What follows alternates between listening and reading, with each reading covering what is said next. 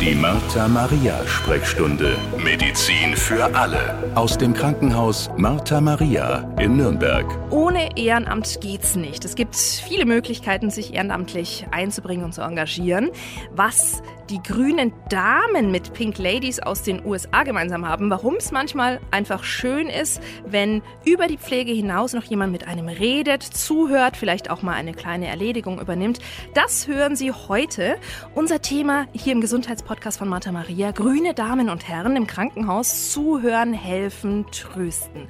Mein Name ist Jennifer Christ und ich freue mich, dass ich heute gleich zwei Gäste bei mir im Studio habe, nämlich herzlich willkommen Monika Blött. Sie ist Leitung und Koordinatorin der grünen Damen und Herren bei Martha Maria und auch ein herzliches Willkommen an Frau Andrea Zeller. Sie ist seit sechs Jahren ehrenamtlich als grüne Dame an unserem Krankenhaus Martha Maria in Nürnberg tätig. Schön, dass Sie beide da sind.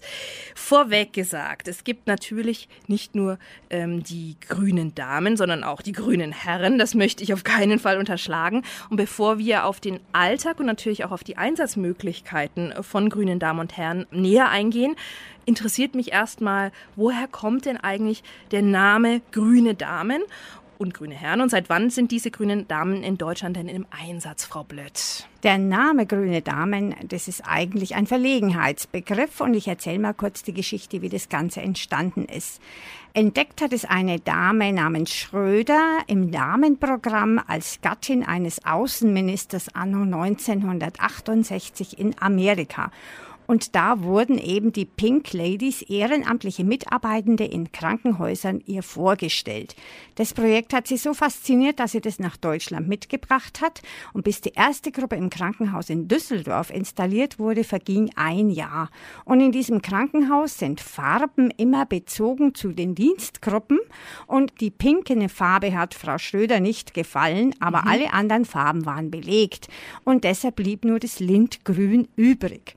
Und immer wenn die Patienten gefragt wurden, wenn so ein grüner Dame äh, das Haus, das Zimmer verlassen hat, dann wurden von den Patienten geantwortet, eine grüne Dame. Und so ist der Begriff geblieben und hat sich geprägt, ist aber kein geschützte Berufsbezeichnung, sondern einfach die Bezeichnung für die ehrenamtlichen grünen Damen und Herren. Also führt auf den Farbgeschmack von der Initiatorin zurück.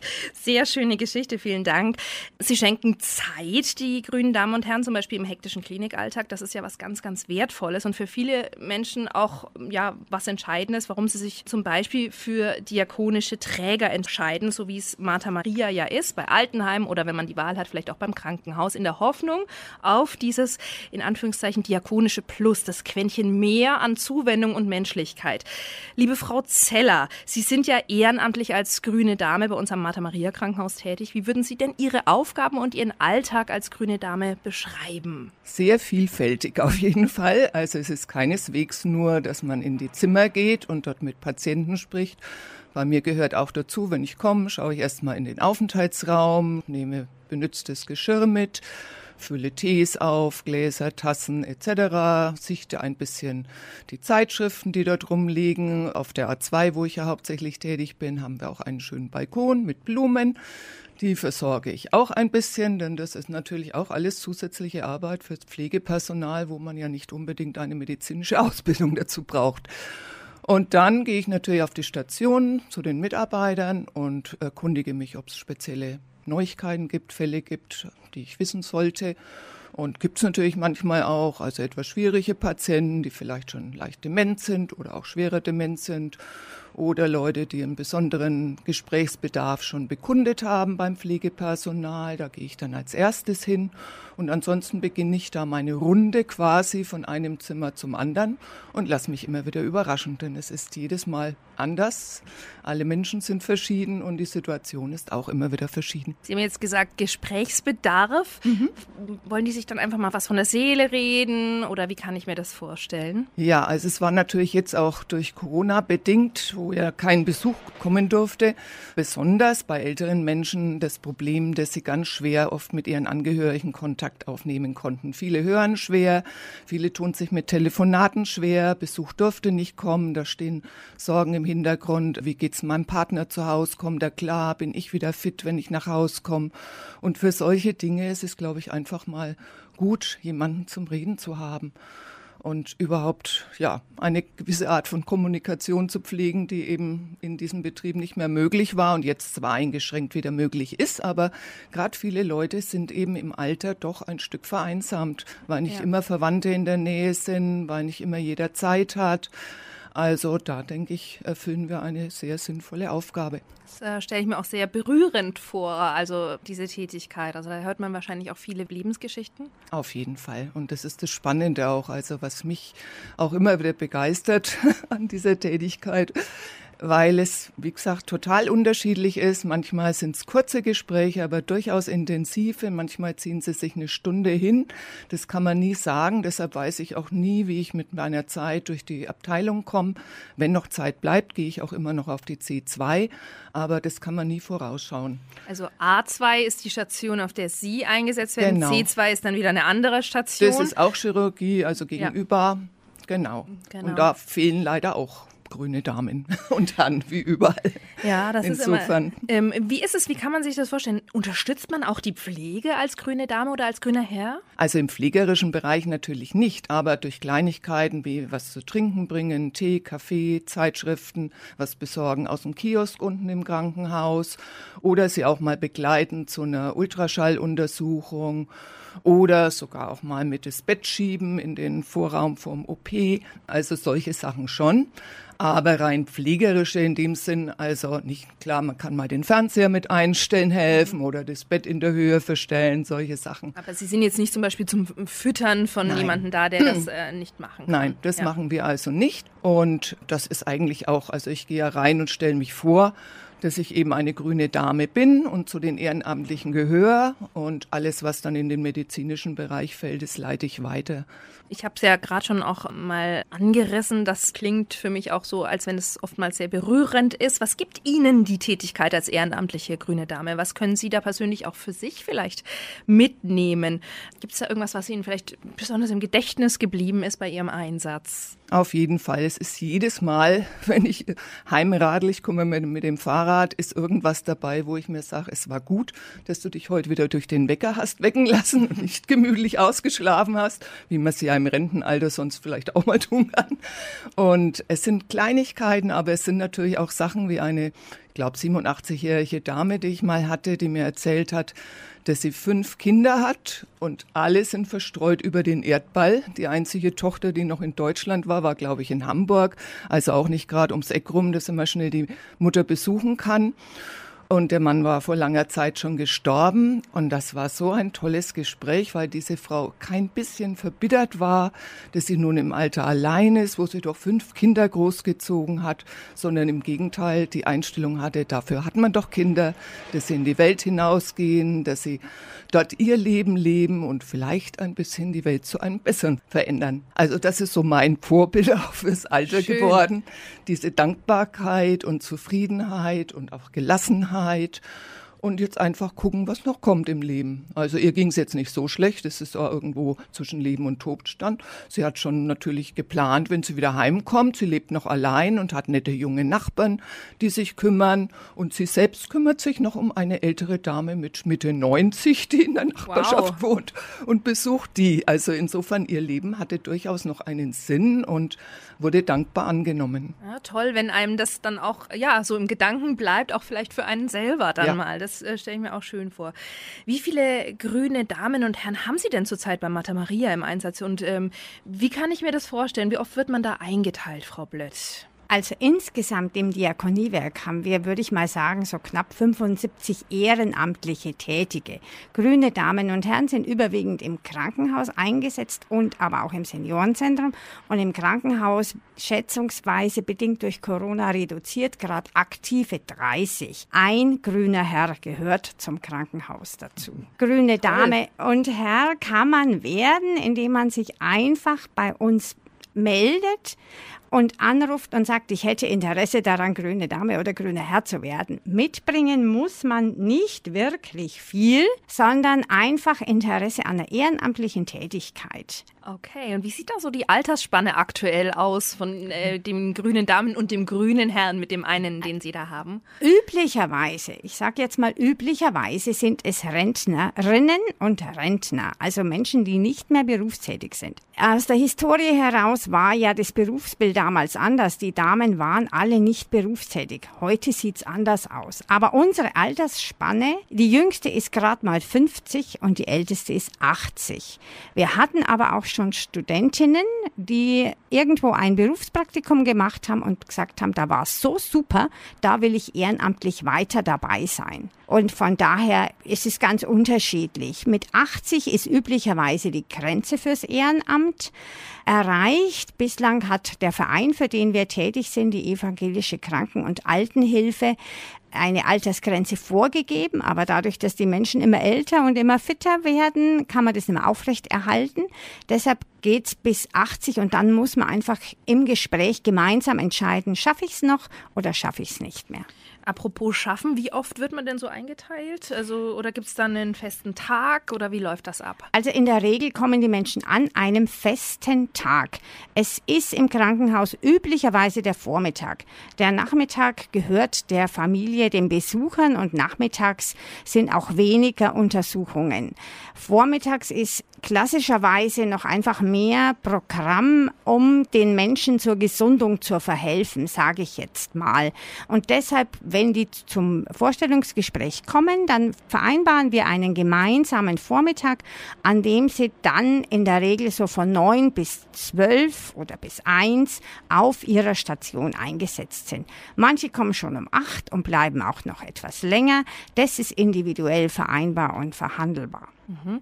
Frau Zeller, Sie sind am Krankenhaus Mata Maria auf der chirurgischen Station tätig, haben Sie vorhin erzählt. Ja. Hat man da ein gewisses Mitspracherecht, wo man gern sein möchte? Wie war das bei Ihnen? Ja, also denke ich, hat man auf jeden Fall. Aber bei mir hat sich jetzt zeitlich eher eingegrenzt. Ich wollte gern den Dienstag eben als Aktionstag ja. für mich nützen, weil ich sonst schon auch noch viel anderes mache.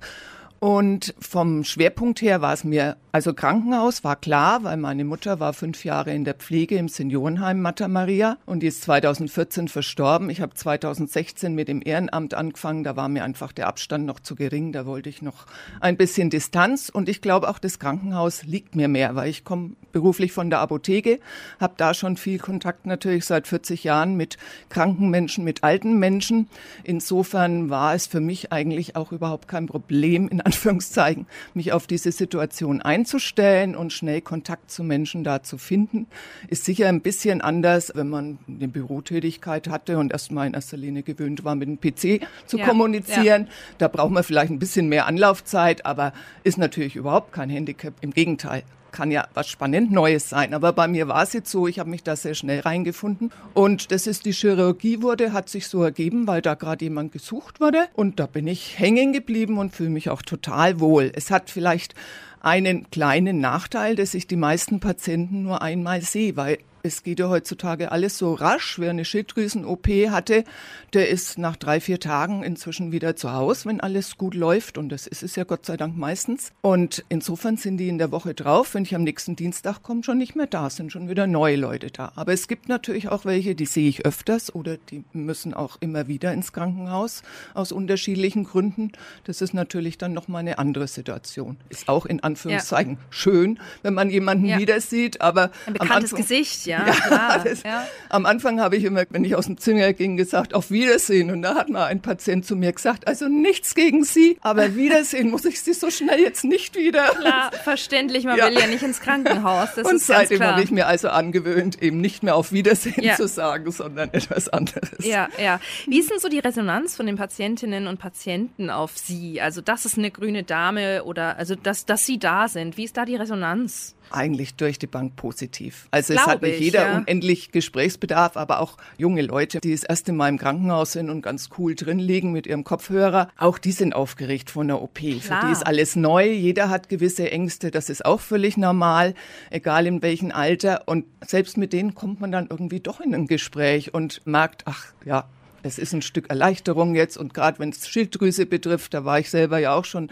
in Martha Maria und kann mitreden, wie das gelaufen ja. ist und das ist für viele dann auch eine Beruhigung, wenn ich da stehe und sage, schauen Sie, bei mir schon 15 Jahre her, damit können Sie locker leben und die Angst jetzt da, jetzt muss ich mein Leben lang Tabletten nehmen, die kann man den Leuten dann da auch sehr gut schon vorher ja. nehmen und dann gehen sie einfach beruhigter in die OP.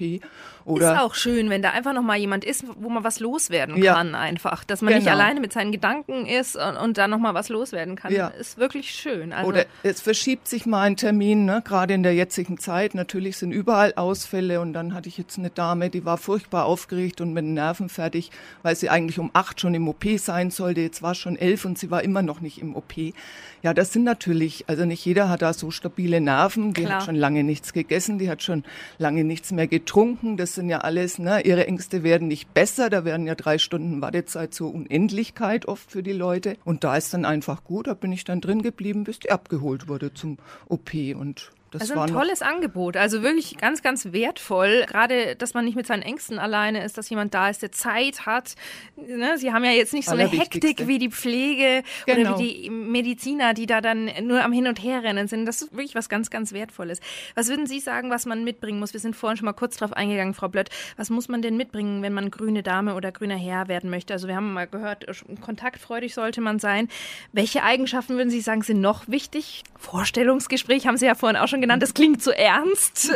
Also eine ernste Sache ist es auf keinen Fall. Alle, die kommen für ein Ehrenamt, die haben selber eine klare Vorstellung. Ja. Also die möchten sich einbringen. Die wollen den Menschen was Gutes tun, aber ich sage immer, die tun sich selber ja auch was Gutes. Und ich denke, das spiegelt das Gespräch, das die Frau Zeller gerade erzählt hat, das spiegelt es total wider, was man erlebt und auch was man mitbringen muss. In erster Linie muss man nicht gut reden können, sondern sondern man muss gut zuhören können.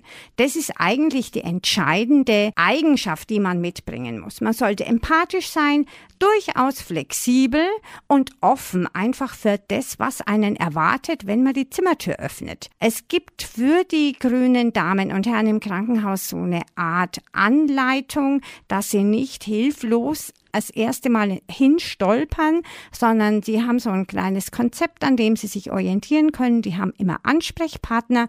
Die können selbstverständlich gerne auch alles mit mir besprechen. Wir machen eine Führung durchs Haus. Sie wissen dann ungefähr, wo ist was. Ich bringe sie auch auf ihre Station und ich stelle sie jemanden vor, dass sie einfach eine Bezugsperson haben. Das ist mal fürs Krankenhaus so das Wichtigste, würde ich sagen. Natürlich muss man bereit sein, auch zu Fortbildungen zu gehen, denn wir schulen unsere Ehrenamtlichen ja auch. Also das heißt, wir machen spezielle Hygieneschulungen, wir unterweisen sie im Datenschutz und auch ganz differenzierte themenbezogene Sachen, mit denen man im Alltag einfach zu tun hat.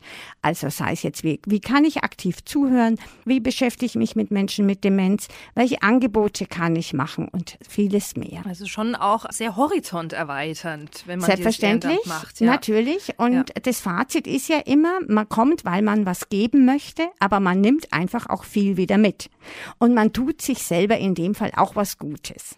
Ja, das hört sich für mich tatsächlich auch so an, dass man da wirklich jetzt nicht nur, wenn ich jetzt irgendwie beim Kindergarten Grillfest stehe und die Bratwürste mache, ja. ehrenamtlich, was ja auch ganz, ganz wichtig ist. Aber es ist tatsächlich wirklich was, wo ich auch denke, dass man viel mitnehmen kann. Also hört sich wirklich richtig, richtig spannend an. Lassen Sie uns noch mal zum Schluss über die anderen Ehrenämter bei Martha Maria reden. Also es gibt ja nicht nur die grünen Damen und Herren, es gibt noch mehr Möglichkeiten, sich ehrenamtlich zu engagieren. Mögen Sie da mal ein bisschen erzählen, was es sonst noch so gibt, Frau Blöd? Ja, also es gibt ja diverse Angebote im Krankenhaus selbst, nicht nur die Angebote auf Station. Man kann im Krankenhaus als grüne Dame oder grüner Herr in der Bibliothek eingesetzt sein, am Empfang, im Servicedienst. Alternativ dazu das Gleiche im Seniorenzentrum, wo man speziell auf Wohngruppen ist, wo man bei allgemeinen Sachen mit dabei ist, im Beschäftigungsprogramm, wo man Spaziergänge mit Menschen im Rollstuhl machen kann wo man auch als grüne Dame oder grüner Herr bei Arztbegleitungen mitgeht. Es gibt die Option, sich für einen Sitzwachendienst zu bewerben. Das läuft über die Seelsorge im Krankenhaus. Und wir haben einen großen Teil von Mitarbeitenden, die in den Ruhestand gehen, die aus Dankbarkeit für einen sicheren Arbeitsplatz jetzt ins Ehrenamt wieder zurückgehen und dann zum Beispiel Pfortendienst machen im Seniorenzentrum oder Fahrdienste übernehmen und vieles anderes mehr. Sitzwache haben Sie gerade angesprochen. Was kann ich mir darunter vorstellen? Sitzwache ist im Prinzip ein spezieller Besuchsdienst für Menschen in der letzten Lebensphase. Dafür braucht es eine besondere Ausbildung und diese Ausbildung bieten wir in Martha Maria an und wie gesagt, ist immer eine feste Gruppe, ein fester Kurs, nicht einfach spontan und die Ausbildung wird auch von anderen Institutionen angeboten, aber nähere Infos und Detailinfos dazu einfach über die Seelsorge im Krankenhaus bei Martha Maria dann. Und ich glaube, in der Notaufnahme gibt es auch noch eine spezielle... Dazu gehört das, ja, ja, genau, ja. das Seelsorgeangebot in der Notaufnahme, ehrenamtliche Seelsorgeangebot. Und die haben die gleiche Ausbildung durchlaufen wie die Sitzwachen mit einem speziellen Schwerpunkt für die Notaufnahme. Also das klingt wirklich spannend. Also ich muss sagen, das würde mich auch interessieren, ganz ehrlich. Also ich kann verstehen, dass man sich da gerne ehrenamtlich engagiert als grüne Dame. Ja, vielen, vielen Dank für diese tollen Infos heute zu den grünen Damen und Herren am Krankenhaus. Helfen, zuhören, trösten. Wenn Sie jetzt sagen, Mensch, das wäre wirklich auch was für mich, dann kriegen Sie alle Infos auf der Homepage von Martha Maria. Und wenn Sie noch mehr Podcasts und Videos hören, hören wollen, dann klicken Sie mal rein auf martha-maria.de slash Sprechstunde. Die Martha Maria Sprechstunde. Medizin für alle. Der Podcast aus dem Krankenhaus Martha Maria in Nürnberg.